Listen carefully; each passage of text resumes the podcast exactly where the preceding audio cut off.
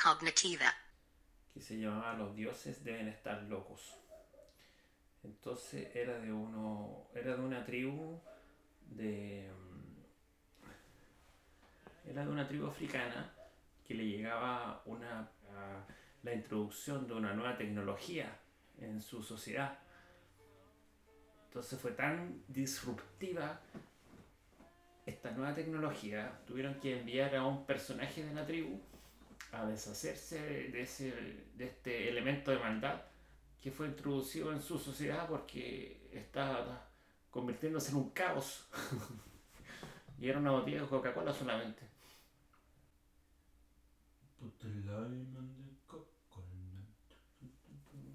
Ya pasa que hace un par de meses atrás se escribió un artículo. Ah, fue un artículo que se escribió en septiembre de 2020 para el diario The Guardian. Entonces este artículo fue escrito íntegramente por una inteligencia artificial. Y una de las cosas que dijo fue, no tengo ningún deseo de eliminar a los humanos. Entonces esta inteligencia artificial es un, es un software al final. Software. Soft, software. Software.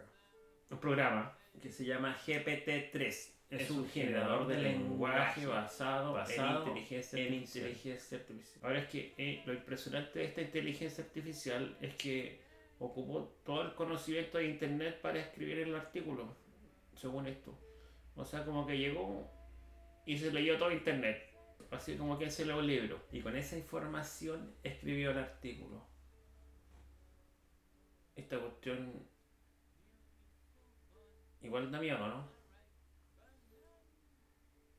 Entonces, igual que con la botella de Coca-Cola, a lo mejor después vamos a tener que designar un voluntario que camine hasta el fin del mundo a deshacerse de esta nueva tecnología Resonancia cognitiva.